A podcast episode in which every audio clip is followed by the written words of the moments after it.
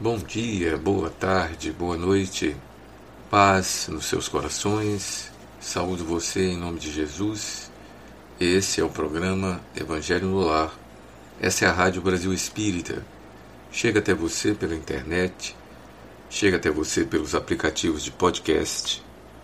Eu saúdo. Peço licença para chegar no seu reduto, no seu coração, na sua mente. Sim, na sua mente ambicioso da minha parte, né? Não, não se preocupe.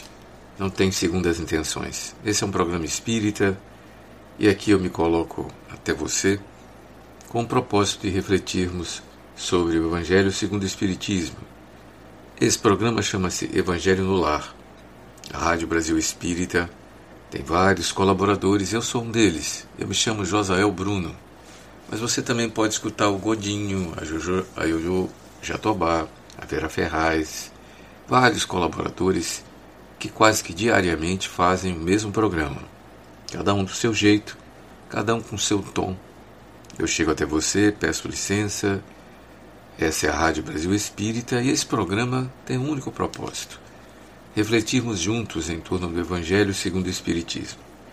Peço então você que permaneça tranquilo, onde você estiver, ouça a partir desse instante essas breves palavras que esse locutor vos traz, essa que é a iniciativa do movimento espírita que teve início aqui em Alagoas, mas que hoje chegou no Brasil inteiro, através dos diversos colaboradores.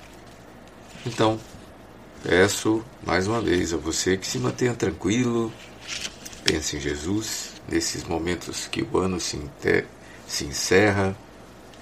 Vamos ler e refletir sobre o Evangelho segundo o Espiritismo. Bom, nós costumamos fazer sempre a leitura de uma página preparatória e iniciamos um novo livrinho que é o Felicidade no Dia a Dia, do autor Adenauer Novaes. Encerramos Caridade no Dia a Dia, estamos em Felicidade no Dia a Dia. Nossa lição de hoje preparatória chama-se Felicidade e Amizade. E ela nos diz assim: Mantenha suas amizades como um tesouro guardado para todas as necessidades. Mesmo quando a pessoa que você considera sua melhor amiga fale com você, não desista sem tentar nova aproximação. Muitas vezes, desprezamos uma amizade por um mal entendido ou por um pequeno deslize do outro Conserve suas amizades, dando-lhes sempre o que de melhor é possível a você doar. Considere que toda amizade tem uma zona de interseção em que constam os melhores momentos, as melhores falas e os melhores sentimentos, cuja lembrança deve ser sempre ativada. Fora dessa zona, há a individualidade de cada um. Cultive suas amizades como quem rega uma planta pois tudo que é vivo necessita ser alimentado. Cuide para que sua amizade com o outro não sucumba pelo esquecimento ou pelas naturais distâncias que o destino costuma oferecer a todos. Seus amigos, tanto quanto você, têm ocupações que nem sempre permitem a presença ao seu lado. Dê ao outro o benefício da dificuldade para estar ao seu lado, para lhe oferecer o ombro amigo. Nem sempre seu melhor amigo considera você o melhor amigo dele. Dê sua amizade sem exigir do outro a mesma intensidade e dedicação que você oferece. Não se esqueça de que seu amigo também tem outros amigos que não são os seus. Evite exigir do seu amigo o que ele não tem ou não quer lhe dar. Sua felicidade ao lado de amigos implica dar a eles a liberdade de partilharem com outras pessoas esse mesmo sentimento.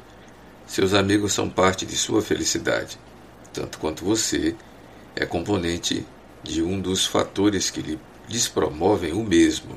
Evite querer exclusividade ou dedicação ampla e restrita por parte dos seus amigos. Ser feliz ao lado de, pe de pessoas que exigem que lhes sejam dados todos os direitos de viverem sem a sua presença. Ser amigo é oferecer seus préstimos para que o outro, quando o outro precisar, é sentir-se bem ao seu lado, é lhes proporcionar a mesma satisfação. Felicidade e amizade são parceiros para que a vida se torne mais saudável e proporcione bem-estar e prazer de viver, pelo compartilhamento de alegrias. Lembre-se de um amigo, manter contato e atualizar a relação fraterna é importante fator de satisfação e de felicidade pessoal. Sempre mantenha seus amigos em seu coração. Conecte-se a eles por laços profundos e pelos simples meios de comunicação de que você dispõe. Essa é uma mensagem muito interessante porque nos traz uma reflexão sobre a amizade. Né? A amizade é um dos fatores da nossa alegria, da nossa felicidade, de modo natural. Tá? Essa é a nossa mensagem inicial. Atentemos para a mensagem no que diz respeito à questão dos detalhes da amizade. Né? A amizade é uma via de mão dupla, mas é, o que nós oferecemos ao outro deve vir da bondade do nosso coração, mas estar na presença e desfrutar da satisfação da interação com os amigos é isso que a mensagem nos traz. É, isso constitui um dos elementos da nossa felicidade. Difícil ser feliz sozinho. É, e a amizade é um desses fatores de felicidade. Gosto quando ele fala que nem sempre o seu melhor amigo considera você o melhor amigo dele. Né? Então dê a liberdade. Considere em seu coração o fato de que ele pode ter melhores amigos que não são você. Né? Também não espere nem exija do seu amigo aquilo que ele não possa lhe dar, nem queira lhe dar. Né? E isso vale para muita coisa, desde coisas materiais até afeto, sentimento, né? É, compartilhamento, por exemplo, de, de abertura de coração, de segredos. E muitas vezes a gente espera que o amigo seja até sincero conosco, né? Não, não exija isso. Sobretudo se ele não quiser lhe dar, né? Fique muito atento ao que ele pode ou não pode ou não queira lhe dar. Né? Amizade combina, portanto, com liberdade. Muito bem. Então, feita essa nossa leitura inicial, vamos a continuação do capítulo 11, Evangelho segundo o Espiritismo. Lembrando que o capítulo 11, Amar ao próximo como a si mesmo, chegamos ao item 13. A gente leu o item 12, é, os itens anteriores que se referiam à questão do egoísmo. O 10, o 11, o 12, a mensagem de Emmanuel, a mensagem, o Espírito Emmanuel, desculpe, depois de Pascal, nós entendemos aqui ser do, da referência francesa né, é, de Blaise Pascal, né, ou de alguém que tem esse mesmo nome, mas de qualquer forma a linguagem e o conteúdo nos fizeram pensar em torno da questão do egoísmo, essa chaga da humanidade, cujo progresso obstaculiza. E os espíritos têm sempre informado e insistido muito nesse aspecto. Não deixam de nos advertir que o orgulho e o egoísmo são as chagas da humanidade. Muito bem. Nós chegamos então ao item 13, que chama-se A Fé e a Caridade. Essa é uma mensagem que é assinada por um espírito protetor. Né? Lembrando que nós suspeitamos se tratar da, da benfeitora Joana de Ângeles, que algumas vezes já disse que participou da codificação e naquela época não se identificava pelo nome de da Sora Joana Angélica, aquela mártir brasileira. Mas vamos lá, a fé e a caridade. Disse-vos, disse não há muito tempo, meus caros filhos, que a caridade sem fé não basta para manter entre os homens uma ordem social capaz de os tornar felizes pudera ter dito que a caridade é impossível sem a fé. Na verdade, impulsos generosos se vos depararão, mesmo entre os que nenhuma religião tem. Porém, essa caridade austera, que só com a abnegação se pratica, como um constante sacrifício de todo interesse egoístico, somente a fé pode inspirá-la porquanto só ela dá, só ela dá se possa carregar com coragem e perseverança a cruz da vida terrena. Vou fazer só um pequeno parágrafo aqui e um breve comentário.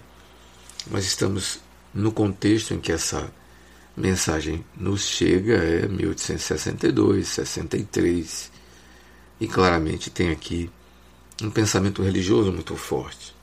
Quando se fala de fé, se está falando na crença em preceitos religiosos que nos trazem uma visão sobre Deus, sobre o sentido da vida, sobre o significado, sobre o que é o homem, o que é a alma humana, o que é, por exemplo, que sobrevive e antecede ao fenômeno da vida material, da existência material.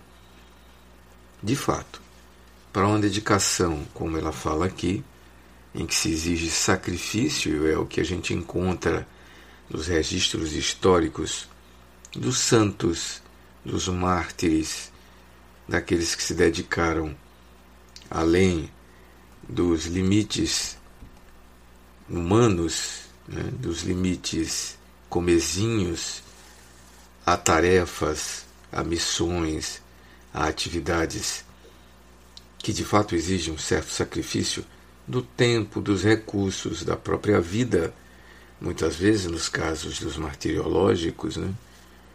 dos martírios dos que se dedicaram, por exemplo, na disseminação das religiões. E eu me cito aqui os mártires do cristianismo, mas também os mártires do budismo, os mártires de outras linhas e seitas religiosas, aqueles que, profundamente dedicados à sua causa, abriram mão, né?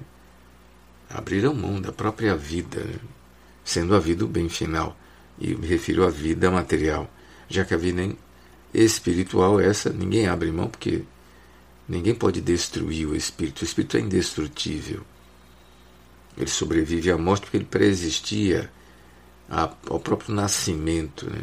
Os fenômenos de nascimento e morte marcam a chegada e a saída da experiência material, na dimensão material.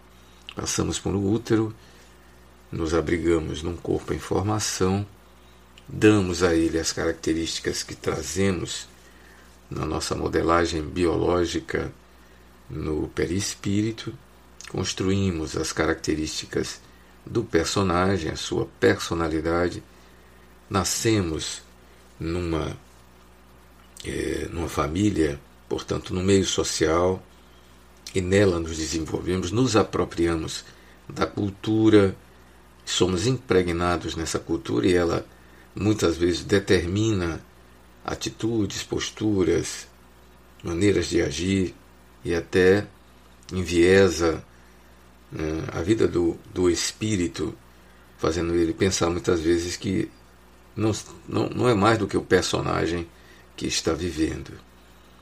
Quando o espírito já alcançou um certo grau de maturidade, ele se dá conta de que ele é mais do que aquele aquela vida menor. Né? Tenho escutado muito essa expressão, vida maior e vida menor. Aquela dedicada exclusivamente a comer, acumular coisas, dormir, ter uma profissão, nem sempre, muitas vezes, encontrar o sentido, o significado e o propósito da vida, não buscar a sua realização pessoal, mas apenas a sobrevivência e ficar né, meio que é, insensível a questões mais profundas, vivendo apenas só em determinado momento, talvez numa determinada fase da vida, que a psicologia até sugere ser a fase da maturidade, né? depois que é seguida pela velhice, a senectude, nesse instante é que o ser humano começa a pensar no sentido de tudo isso. Para que tudo isso? Né? E aí sim ele começa a despertar, talvez para um significado transcendente. Muito bem. Aqui é chama a atenção.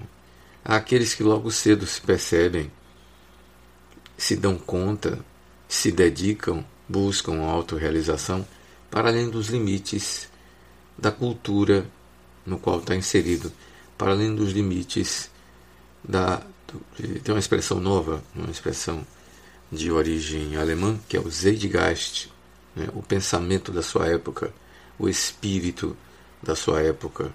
A história está recheada de seres que tiveram além do seu tempo, né? Aquém dos rigores de uma sociedade.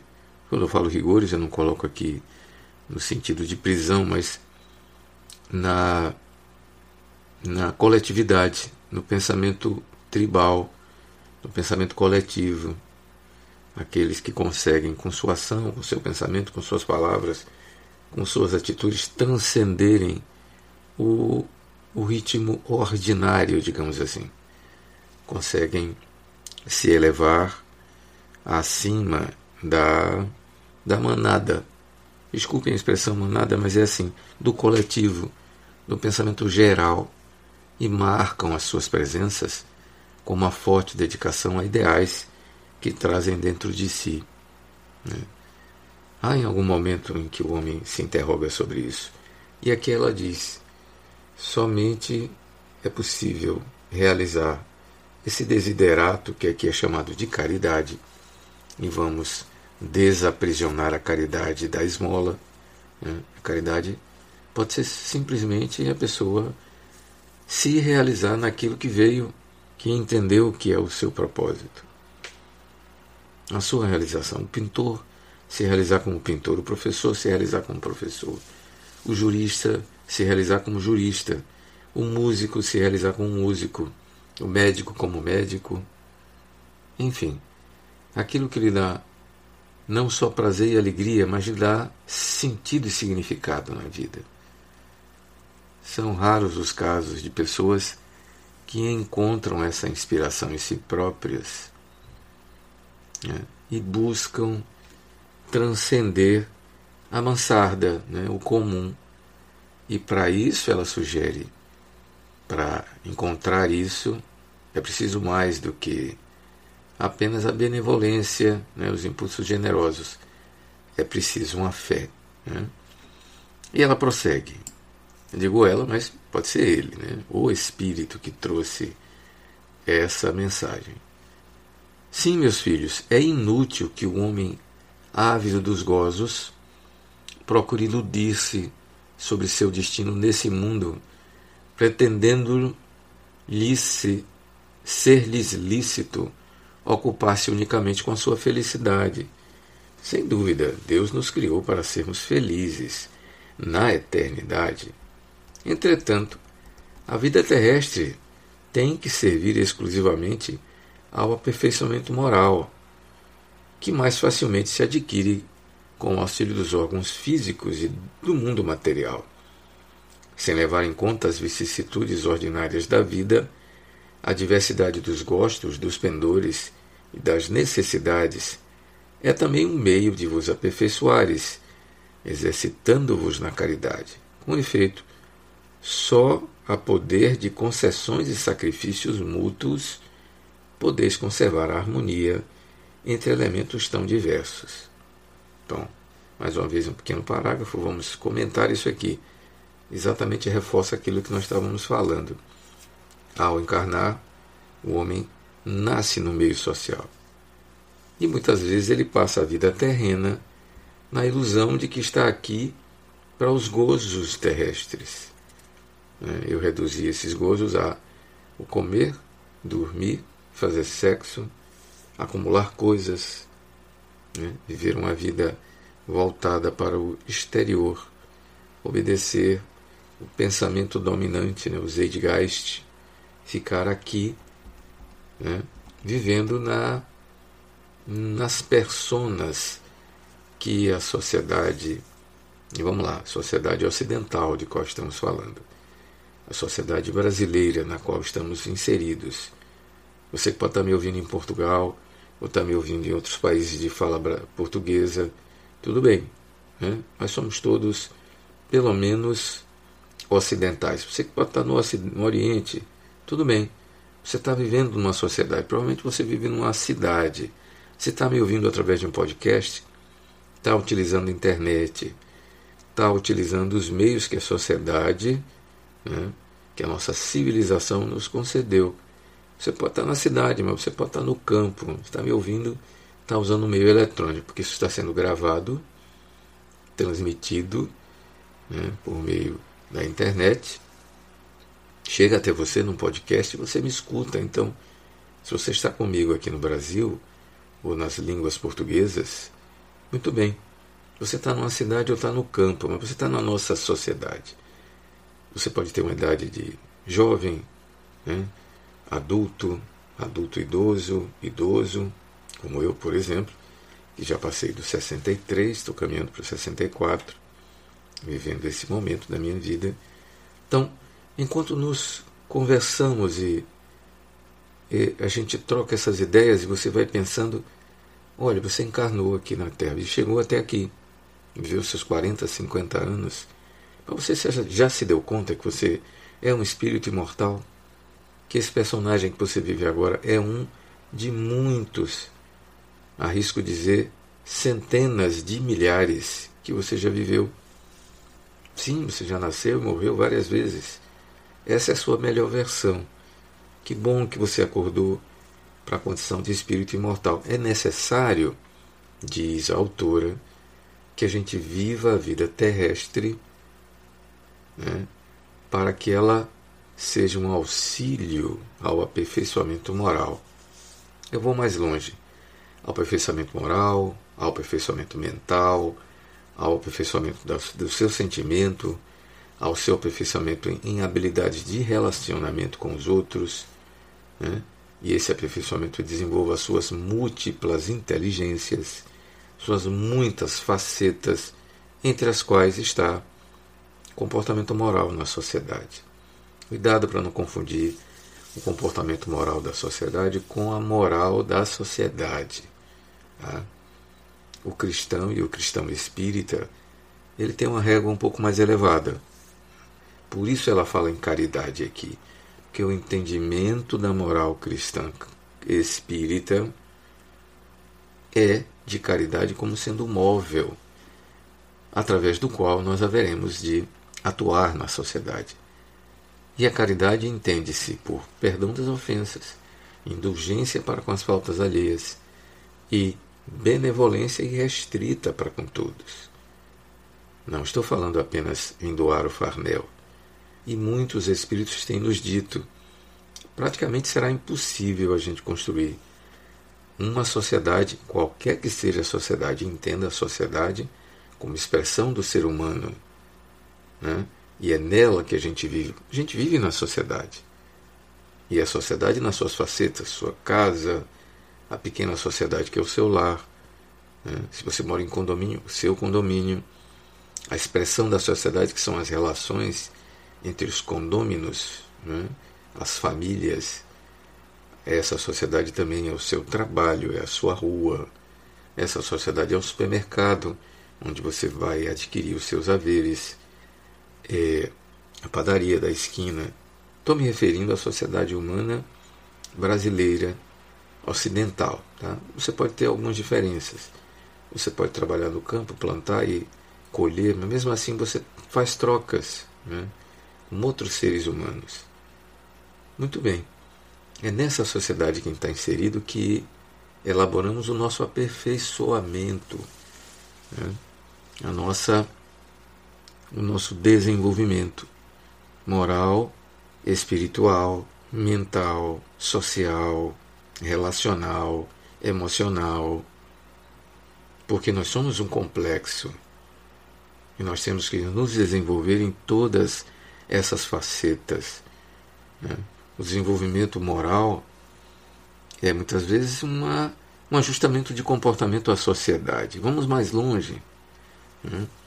Vamos pensar a lei do amor como sendo a essência do aperfeiçoamento moral, vamos trazê-la desde a nossa casa.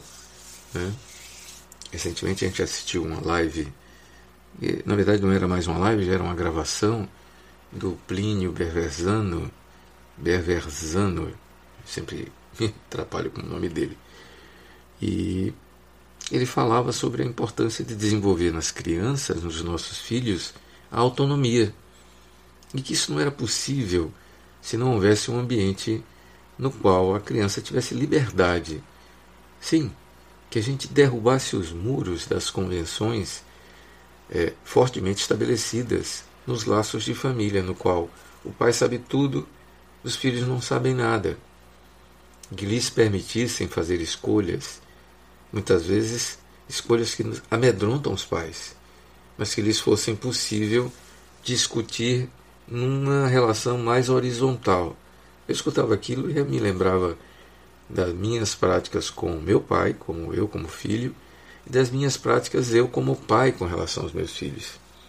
E percebi que nós estamos um pouco distantes disso. Então, na esfera da família, ainda há muito o que aprender para termos esse essa relação que seja uma relação mais ou menos igualitária. Né? Permitir um filho de 4, 5, 6, 7 anos, 8 anos, que ele, por exemplo, discorde de você, que ele pense diferente, que ele seja capaz de escolher e você apoiá-lo nas suas escolhas, desde que isso não lhe traga nenhum perigo. Quais são então os limites? Quais são as regras? Quais são então os, as dimensões dessa relação? E é justamente isso que ele nos trazia e nos fazia refletir. Então esse aperfeiçoamento moral de que fala aqui o Espírito, ele só é possível na vida de relação, né? que nos coloca desde o momento em que chegamos com filhos ou quando nos tornamos pais, em contato com aqueles que vêm habitar conosco. Né? As vicissitudes ordinárias da vida são as necessidades que o corpo nos traz, que a sociedade nos impõe. É necessário trabalhar, é necessário estudar, é necessário dominar os códigos de comunicação, a língua, é necessário nos posicionarmos como produtivos na sociedade. Depois de certa idade, é necessário devolver à sociedade aquilo que nós dela retiramos, por meio do nosso trabalho, mas mais do que isso, pela né, aqueles que já chegaram a determinado patamar, pelas ações sociais, né, pelos projetos sociais, através dos quais nós devolvemos à sociedade aquilo que a sociedade nos deu, né, o acolhimento na encarnação. Então, ela chama a atenção a importância da fé para poder realizar o que no Espiritismo é chamado de caridade, ou seja, a ação no mundo por meio de um código de ética, de amor de justiça e de benevolência. Né? E, ela coloca que isso significa sacrifício. Né?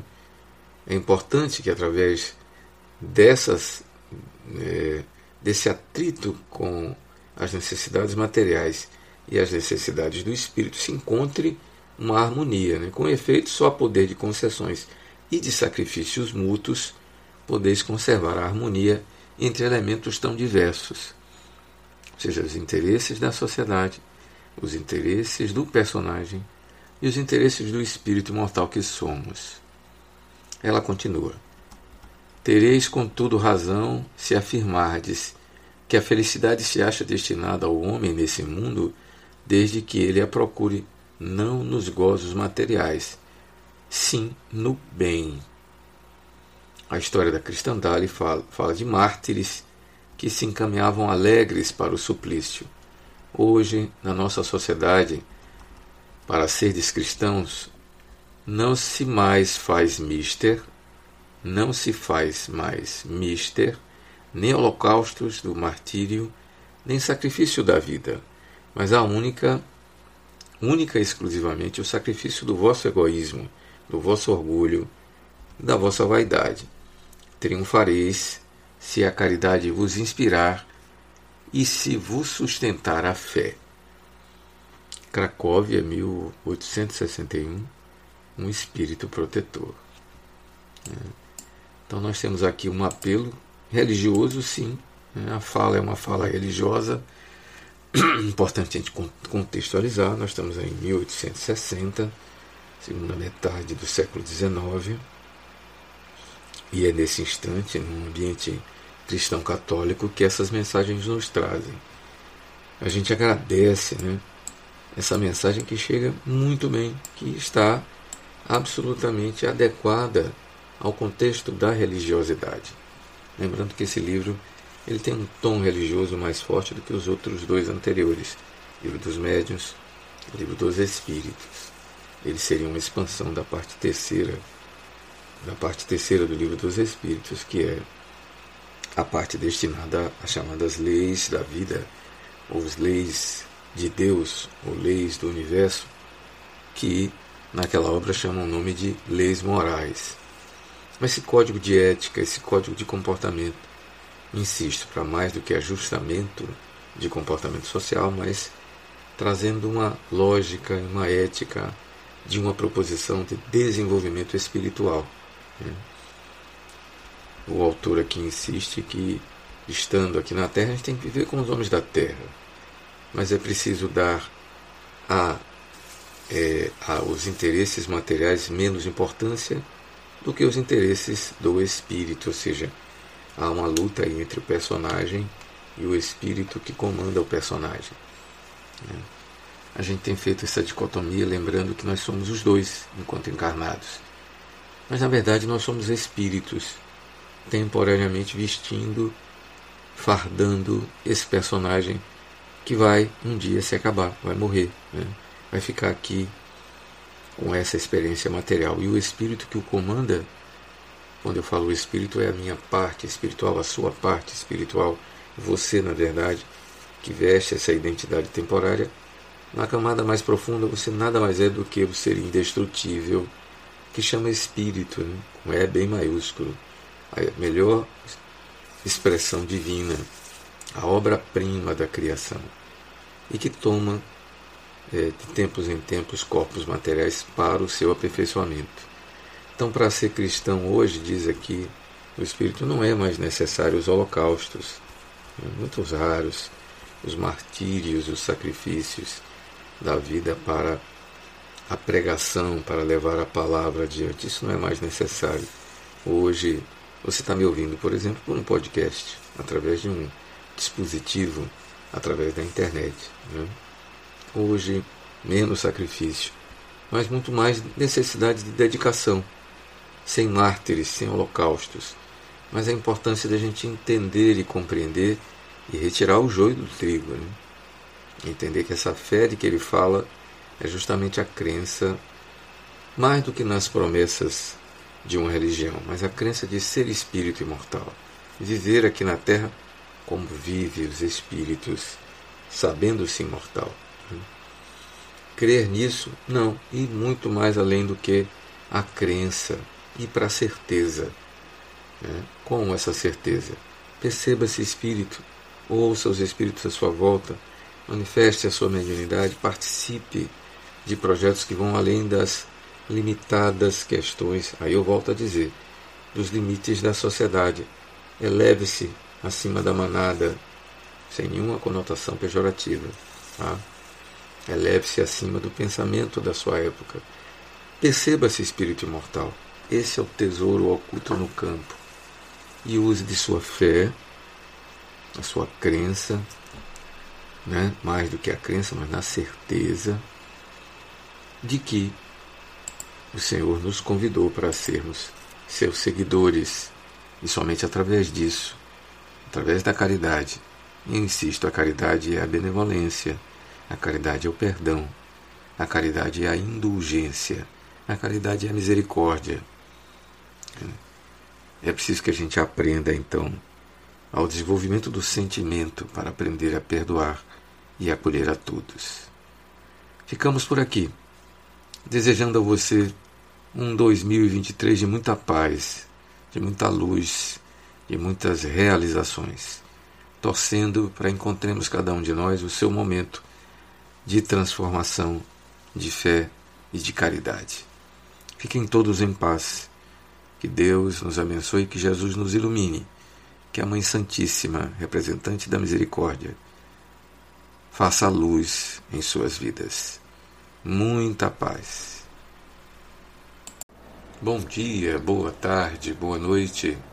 Paz nos seus corações. Saúdo você em nome de Jesus esse é o programa Evangelho no Lar.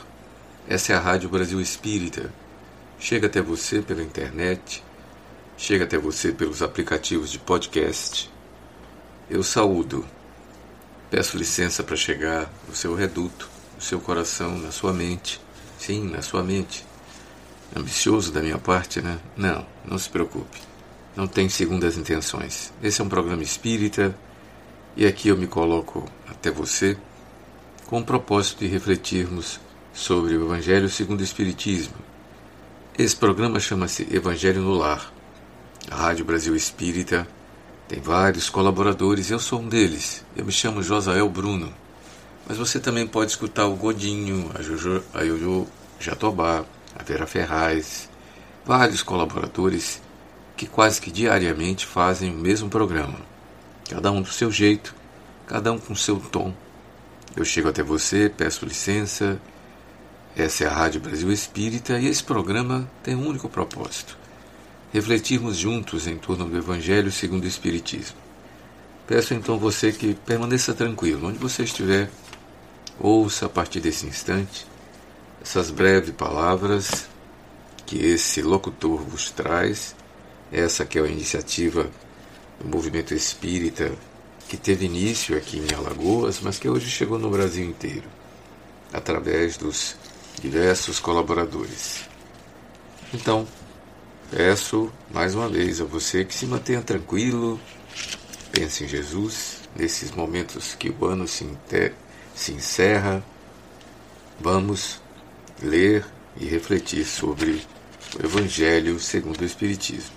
Bom, nós costumamos fazer sempre a leitura de uma página preparatória e iniciamos um novo livrinho que é o Felicidade no Dia a Dia do autor Adenauer Novaes. Encerramos Caridade no Dia a Dia, estamos em Felicidade no Dia a Dia.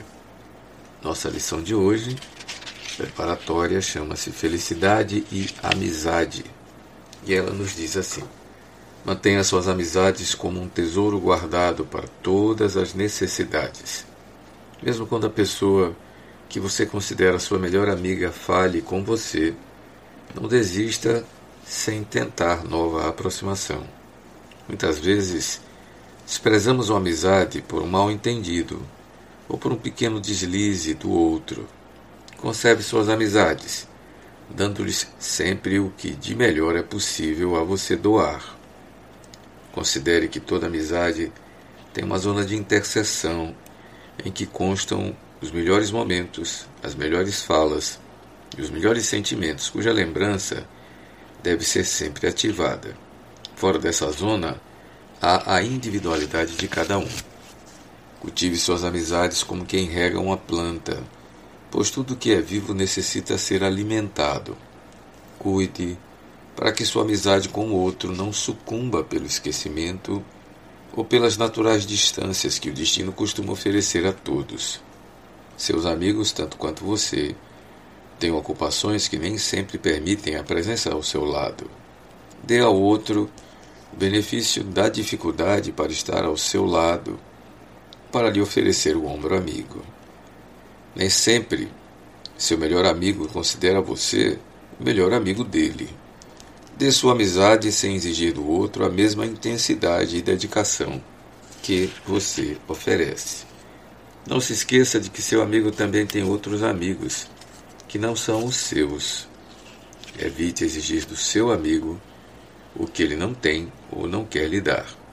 Sua felicidade ao lado de amigos implica dar a eles a liberdade de partilharem com outras pessoas esse mesmo sentimento.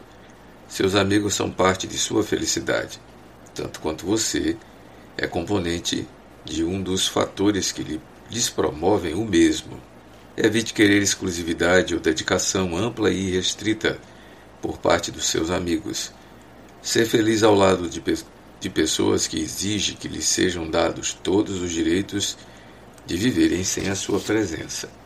Ser amigo é oferecer seus préstimos para que o outro, quando o outro precisar, é sentir-se bem ao seu lado, é lhes proporcionar a mesma satisfação. Felicidade e amizade são parceiros para que a vida se torne mais saudável e proporcione bem-estar e prazer de viver, pelo compartilhamento de alegrias. Lembre-se de um amigo, manter contato e atualizar a relação fraterna é importante fator de satisfação e de felicidade pessoal. Sempre mantenha seus amigos em seu coração. Conecte-se a eles por laços profundos e pelos simples meios de comunicação de que você dispõe. Essa é uma mensagem muito interessante porque nos traz uma reflexão sobre a amizade. Né? A amizade é um dos fatores da nossa alegria, da nossa felicidade, de modo natural. Tá? Essa é a nossa mensagem inicial. Atentemos para a mensagem no que diz respeito à questão dos detalhes da amizade. Né? A amizade é uma via de mão dupla, mas é, o que nós oferecemos ao outro deve vir da bondade do nosso coração, mas estar na presença e desfrutar da satisfação da interação com os amigos é isso que a mensagem nos traz. É, isso constitui um dos elementos da nossa felicidade. Difícil ser feliz sozinho. É, e a amizade é um desses fatores de felicidade. Gosto quando ele fala que nem sempre o seu melhor amigo considera você o melhor amigo dele. Né? Então dê a liberdade. Considere em seu coração o fato de que ele pode ter melhores amigos que não são você. Né? Também não espere nem exija do seu amigo aquilo que ele não possa lhe dar, nem queira lhe dar. Né? E isso vale para muita coisa, desde coisas materiais até afeto, sentimento, né? É, compartilhamento, por exemplo, de, de abertura de coração, de segredos. E muitas vezes a gente espera que o amigo seja até sincero conosco, né? Não, não exija isso. Sobretudo se ele não quiser lhe dar, né? Fique muito atento ao que ele pode ou não pode ou não queira lhe dar. Né? amizade combina, portanto, com liberdade. Muito bem. Então, feita essa nossa leitura inicial, vamos à continuação do capítulo 11, Evangelho segundo o Espiritismo. Lembrando que o capítulo 11, Amar ao próximo como a si mesmo, chegamos ao item 13. A gente leu o item 12, é, os itens anteriores que se referiam à questão do egoísmo. O 10, o 11, o 12, a mensagem de Emmanuel, a mensagem o espírito Emmanuel, desculpe, depois de Pascal, nós entendemos aqui ser do, da referência francesa, né? É, de Blaise Pascal, né? ou de alguém que tem esse mesmo nome, mas de qualquer forma, a linguagem e o conteúdo nos fizeram pensar em torno da questão do egoísmo, essa chaga da humanidade, cujo progresso obstaculiza. E os Espíritos têm sempre informado e insistido muito nesse aspecto. Não deixam de nos advertir que o orgulho e o egoísmo são as chagas da humanidade. Muito bem. Nós chegamos então ao item 13 que chama-se A Fé e a Caridade. Essa é uma mensagem que é assinada por um espírito protetor. Né? Lembrando que nós suspeitamos se tratar da, da benfeitora Joana de Ângeles, que algumas vezes já disse que participou da codificação e naquela época não se identificava pelo nome de a Sora Joana Angélica, aquela mártir brasileira. Mas vamos lá, a fé e a caridade. Disse-vos, disse não há muito tempo, meus caros filhos, que a caridade sem fé não basta para manter entre os homens uma ordem social capaz de os tornar felizes pudera ter dito que a caridade é impossível sem a fé. Na verdade, impulsos generosos se vos depararão, mesmo entre os que nenhuma religião tem. Porém, essa caridade austera, que só com a abnegação se pratica, como um constante sacrifício de todo interesse egoístico, somente a fé pode inspirá-la porquanto só ela dá, só ela dá se possa carregar com coragem e perseverança a cruz da vida terrena. Vou fazer só um pequeno parágrafo aqui e um breve comentário. Nós estamos no contexto em que essa mensagem nos chega, é 1862, 63, e claramente tem aqui um pensamento religioso muito forte. quando se fala de fé, se está falando na crença em preceitos religiosos que nos trazem uma visão sobre Deus, sobre o sentido da vida, sobre o significado, sobre o que é o homem, o que é a alma humana, o que é, por exemplo, que sobrevive e antecede ao fenômeno da vida material, da existência material. De fato, para uma dedicação, como ela fala aqui, em que se exige sacrifício, é o que a gente encontra nos registros históricos dos santos, dos mártires, daqueles que se dedicaram além dos limites humanos, né, dos limites comezinhos a tarefas, a missões, a atividades que de fato exigem um certo sacrifício do tempo, dos recursos, da própria vida, muitas vezes nos casos dos martiriológicos, né? dos martírios dos que se dedicaram, por exemplo, na disseminação das religiões. E eu me cito aqui os mártires do cristianismo, mas também os mártires do budismo, os mártires de outras linhas e seitas religiosas, aqueles que, profundamente dedicados à sua causa, abriram mão, né? abriram mão da própria vida, né? sendo a vida o bem final, e me refiro à vida material, já que a vida espiritual, essa ninguém abre mão, porque ninguém pode destruir o espírito, o espírito é indestrutível. Ele sobrevive à morte porque ele preexistia ao próprio nascimento. Né? Os fenômenos de nascimento e morte marcam a chegada e a saída da experiência material, na dimensão material. Passamos por um útero, nos abrigamos num corpo em formação, damos a ele as características que trazemos na nossa modelagem biológica no perispírito. Construímos as características do personagem, a sua personalidade, nascemos numa, é, numa família, portanto, no meio social, e nela nos desenvolvemos, nos apropriamos da cultura, somos impregnados nessa cultura e ela muitas vezes determina atitudes, posturas, maneiras de agir e até enviesa né, a vida do, do espírito, fazendo ele pensar muitas vezes que não, não, não é mais do que o personagem que está vivendo. Quando o espírito já alcançou um certo grau de maturidade, ele se dá conta de que ele é mais do que aquele aquela vida menor. Né? Tenho escutado muito essa expressão, vida maior e vida menor.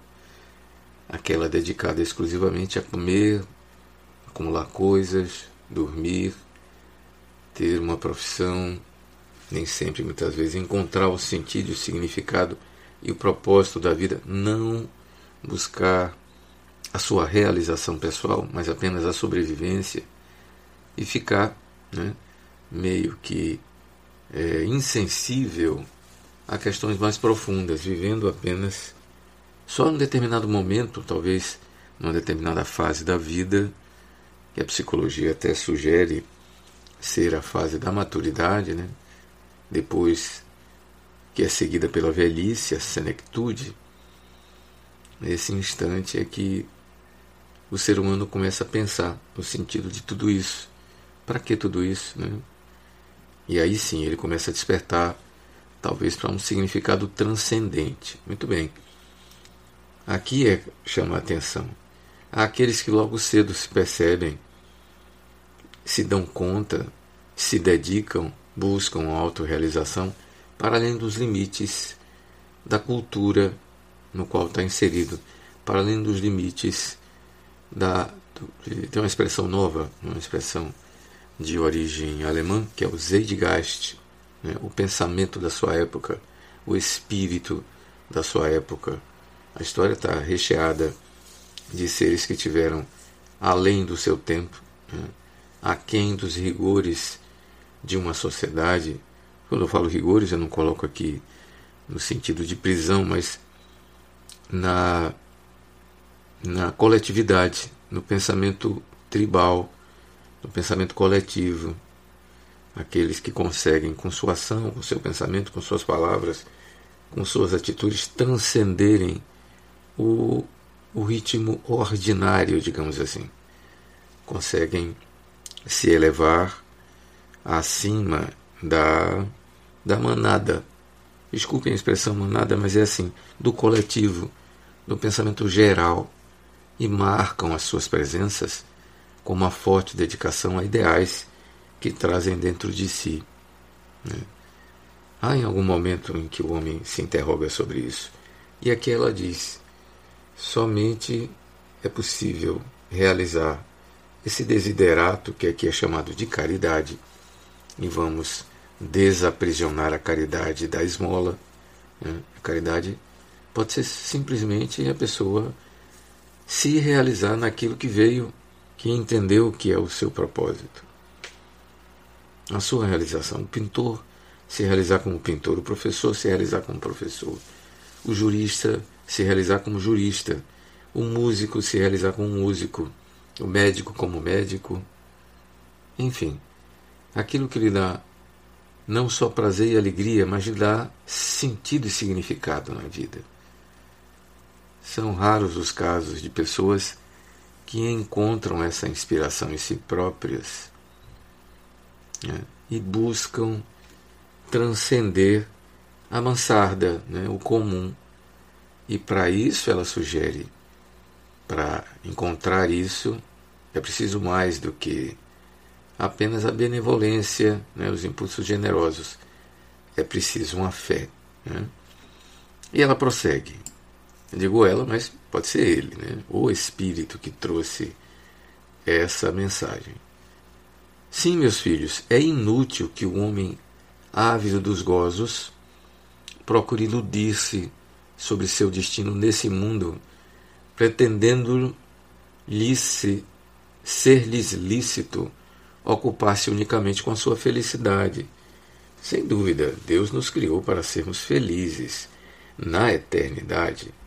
Entretanto, a vida terrestre tem que servir exclusivamente ao aperfeiçoamento moral, que mais facilmente se adquire com o auxílio dos órgãos físicos e do mundo material. Sem levar em conta as vicissitudes ordinárias da vida, a diversidade dos gostos, dos pendores e das necessidades é também um meio de vos aperfeiçoares, exercitando-vos na caridade. Com efeito, só a poder de concessões e sacrifícios mútuos podeis conservar a harmonia entre elementos tão diversos. Então, mais uma vez, um pequeno parágrafo, vamos comentar isso aqui. Exatamente reforça aquilo que nós estávamos falando. Ao encarnar, o homem nasce no meio social. E muitas vezes ele passa a vida terrena na ilusão de que está aqui para os gozos terrestres. Né? Eu reduzi esses gozos a o comer, dormir, fazer sexo, acumular coisas, né? viver uma vida voltada para o exterior, obedecer o pensamento dominante, né? o Zeitgeist, ficar aqui, né? vivendo na, nas personas que a sociedade, e vamos lá, sociedade ocidental de qual estamos falando, a sociedade brasileira na qual estamos inseridos. Você que pode estar me ouvindo em Portugal, ou está me ouvindo em outros países de fala portuguesa, tudo bem. Né? Somos todos, pelo menos, ocidentais. Você que pode estar no, no Oriente, tudo bem. Você está vivendo numa sociedade, provavelmente você vive numa cidade. Você está me ouvindo através de um podcast, está utilizando a internet, está utilizando os meios que a sociedade, né, que a nossa civilização nos concedeu você pode estar na cidade, mas você pode estar no campo. Está me ouvindo, está usando o meio eletrônico, porque isso está sendo gravado, transmitido né, por meio da internet. Chega até você num podcast e você me escuta. Então, se você está comigo aqui no Brasil, ou nas línguas portuguesas, Muito bem. Você está numa cidade ou está no campo, mas você está na nossa sociedade. Você pode ter uma idade de jovem, né?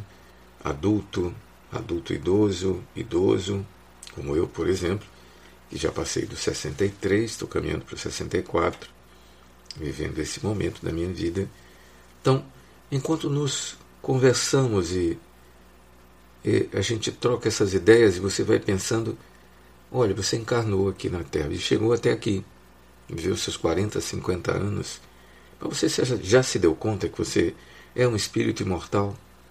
Que esse personagem que você vive agora é um de muitos, arrisco dizer, centenas de milhares que você já viveu. Sim, você já nasceu e morreu várias vezes. Essa é a sua melhor versão. Que bom que você acordou para a condição de espírito imortal. É necessário, diz a autora, que a gente viva a vida terrestre né, para que ela seja um auxílio ao aperfeiçoamento moral. Eu vou mais longe. Ao aperfeiçoamento moral, ao aperfeiçoamento mental, ao aperfeiçoamento do seu sentimento, ao seu aperfeiçoamento em habilidades de relacionamento com os outros, né? e esse aperfeiçoamento desenvolva as suas múltiplas inteligências suas muitas facetas, entre as quais está comportamento moral na sociedade. Cuidado para não confundir o comportamento moral da sociedade com a moral da sociedade. Tá? O cristão e o cristão espírita, ele tem uma régua um pouco mais elevada. Por isso ela fala em caridade aqui, que o entendimento da moral cristã espírita é de caridade como sendo móvel, através do qual nós haveremos de atuar na sociedade. E a caridade entende-se por perdão das ofensas, indulgência para com as faltas alheias e benevolência irrestrita para com todos. Não estou falando apenas em doar o farnel. E muitos espíritos têm nos dito: praticamente será impossível a gente construir uma sociedade, qualquer que seja a sociedade, entenda a sociedade como expressão do ser humano, né? e é nela que a gente vive. A gente vive na sociedade. E a sociedade nas suas facetas, sua casa, a pequena sociedade que é o seu lar, né? se você mora em condomínio, o seu condomínio, a expressão da sociedade que são as relações entre os condôminos, né? as famílias, essa sociedade também é o seu trabalho, é a sua rua. Essa sociedade é o supermercado, onde você vai adquirir os seus haveres. É a padaria da esquina. Estou me referindo à sociedade humana brasileira ocidental. Tá? Você pode ter algumas diferenças. Você pode trabalhar no campo, plantar e colher, mas mesmo assim você faz trocas né, com outros seres humanos. Muito bem. É nessa sociedade que está inserido que elaboramos o nosso aperfeiçoamento, né? a nossa, o nosso desenvolvimento moral, espiritual, mental, social, relacional, emocional, porque nós somos um complexo e nós temos que nos desenvolver em todas essas facetas. Né? o desenvolvimento moral é muitas vezes uma, um ajustamento de comportamento à sociedade. Vamos mais longe. Né? Vamos pensar a lei do amor como sendo a essência do aperfeiçoamento moral, vamos trazê-la desde a nossa casa. Né? Recentemente a gente assistiu uma live, e, na verdade não era mais uma live, já era uma gravação do Plínio Berversano, Berverzano, sempre me atrapalho com o nome dele. E ele falava sobre a importância de desenvolver nas crianças, nos nossos filhos, a autonomia. E que isso não era possível se não houvesse um ambiente no qual a criança tivesse liberdade. Sim, que a gente derrubasse os muros das convenções é, fortemente estabelecidas nos laços de família, no qual o pai sabe tudo os filhos não sabem nada. Que lhes permitissem fazer escolhas, muitas vezes escolhas que amedrontam os pais, mas que lhes fosse impossível discutir numa relação mais horizontal. Eu escutava aquilo e me lembrava das minhas práticas com meu pai, como eu como filho, e das minhas práticas eu como pai com relação aos meus filhos. E percebi que nós estamos um pouco distantes disso. Então, na esfera da família, ainda há muito o que aprender para termos esse essa relação que seja uma relação mais ou menos igualitária. Né? Permitir um filho de 4, 5, 6, 7 anos, 8 anos, que ele, por exemplo, discorde de você, que ele pense diferente, que ele seja capaz de escolher e você apoiá-lo nas suas escolhas, desde que isso não lhe traga nenhum perigo. Quais são então os limites? Quais são as regras? Quais são então os, as dimensões dessa relação? E é justamente isso que ele nos trazia e nos fazia refletir. Então esse aperfeiçoamento moral de que fala aqui o Espírito, ele só é possível na vida de relação, né? que nos coloca desde o momento em que chegamos com filhos ou quando nos tornamos pais, em contato com aqueles que vêm habitar conosco. Né? As vicissitudes ordinárias da vida são as necessidades que o corpo nos traz, que a sociedade nos impõe. É necessário trabalhar, é necessário estudar, é necessário dominar os códigos de comunicação, a língua, é necessário nos posicionarmos como produtivos na sociedade. Depois de certa idade, é necessário devolver à sociedade aquilo que nós dela retiramos, por meio do nosso trabalho, mas mais do que isso, pela né, aqueles que já chegaram a determinado patamar, pelas ações sociais, né, pelos projetos sociais, através dos quais nós devolvemos à sociedade aquilo que a sociedade nos deu, né, o acolhimento na encarnação. Então, ela chama a atenção da importância da fé para poder realizar o que no Espiritismo é chamado de caridade, ou seja, a ação no mundo por meio de um código de ética, de amor, de justiça e de benevolência. Né? E ela coloca que isso significa sacrifício. Né? É importante que através dessas, é, desse atrito com as necessidades materiais e as necessidades do espírito se encontre uma harmonia. Né? Com efeito, só a poder de concessões e de sacrifícios mútuos podeis conservar a harmonia entre elementos tão diversos, ou seja, os interesses da sociedade, os interesses do personagem e os interesses do espírito mortal que somos. Ela continua: Tereis, contudo, razão se afirmardes que a felicidade se acha destinada ao homem nesse mundo desde que ele a procure não nos gozos materiais, sim no bem. A história da cristandade fala, fala de mártires que se encaminhavam alegres para o suplício. Hoje, na nossa sociedade, para seres cristãos, não se mais faz mister, não se faz mais mister, nem holocaustos do martírio, nem sacrifício da vida, mas a única, única e exclusivamente o sacrifício do vosso egoísmo, do vosso orgulho, da vossa vaidade. Triunfareis se a caridade vos inspirar e se vos sustentar a fé. Cracóvia, 1861, um espírito protetor. É. Então nós temos aqui um apelo religioso, sim. Né? A fala é uma fala religiosa. Importante a gente contextualizar. Nós estamos em 1860, segunda metade do século XIX. E é nesse instante, num ambiente cristão católico, que essas mensagens nos trazem. A gente agradece né, essa mensagem que chega muito bem, que está absolutamente adequada ao contexto da religiosidade. Lembrando que esse livro ele tem um tom religioso mais forte do que os outros dois anteriores, Livro dos Médiuns, Livro dos Espíritos. Ele seria uma expansão da parte terceira, da parte terceira do Livro dos Espíritos, que é a parte destinada às chamadas leis da vida, ou as leis de Deus, ou leis do universo, que naquela obra chamam o nome de leis morais. Mas esse código de ética, esse código de comportamento, insisto, para mais do que ajustamento de comportamento social, mas trazendo uma lógica, uma ética de uma proposição de desenvolvimento espiritual. Né?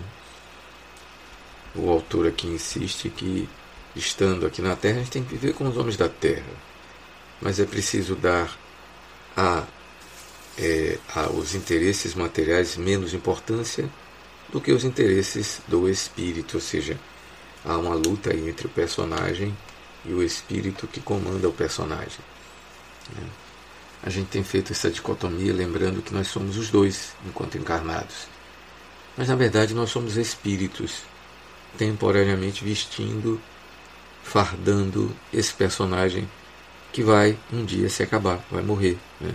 vai ficar aqui com essa experiência material. E o espírito que o comanda, quando eu falo espírito, é a minha parte espiritual, a sua parte espiritual, você, na verdade, que veste essa identidade temporária.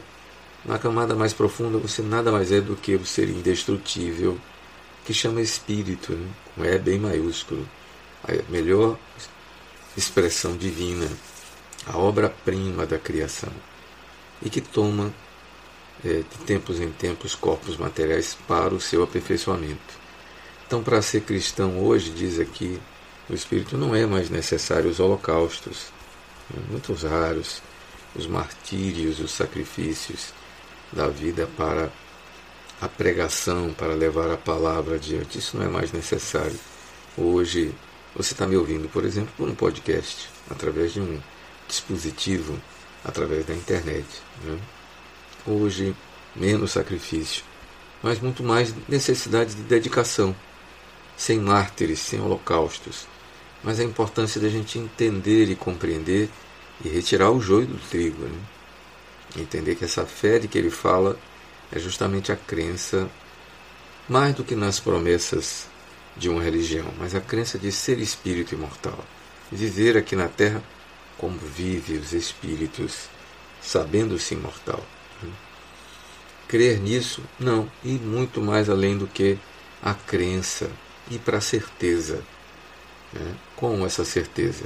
Perceba-se espírito, ouça os espíritos à sua volta, manifeste a sua mediunidade, participe de projetos que vão além das limitadas questões, aí eu volto a dizer, dos limites da sociedade. Eleve-se acima da manada, sem nenhuma conotação pejorativa. Tá? Eleve-se acima do pensamento da sua época. Perceba-se espírito imortal. Esse é o tesouro oculto no campo. E use de sua fé, a sua crença, né? mais do que a crença, mas na certeza de que o Senhor nos convidou para sermos seus seguidores e somente através disso, através da caridade. E insisto, a caridade é a benevolência a caridade é o perdão. A caridade é a indulgência. A caridade é a misericórdia. É preciso que a gente aprenda, então, ao desenvolvimento do sentimento para aprender a perdoar e acolher a todos. Ficamos por aqui, desejando a você um 2023 de muita paz, de muita luz, de muitas realizações, torcendo para encontremos cada um de nós o seu momento de transformação, de fé e de caridade. Fiquem todos em paz. Que Deus nos abençoe, que Jesus nos ilumine, que a Mãe Santíssima, representante da misericórdia, faça luz em suas vidas. Muita paz.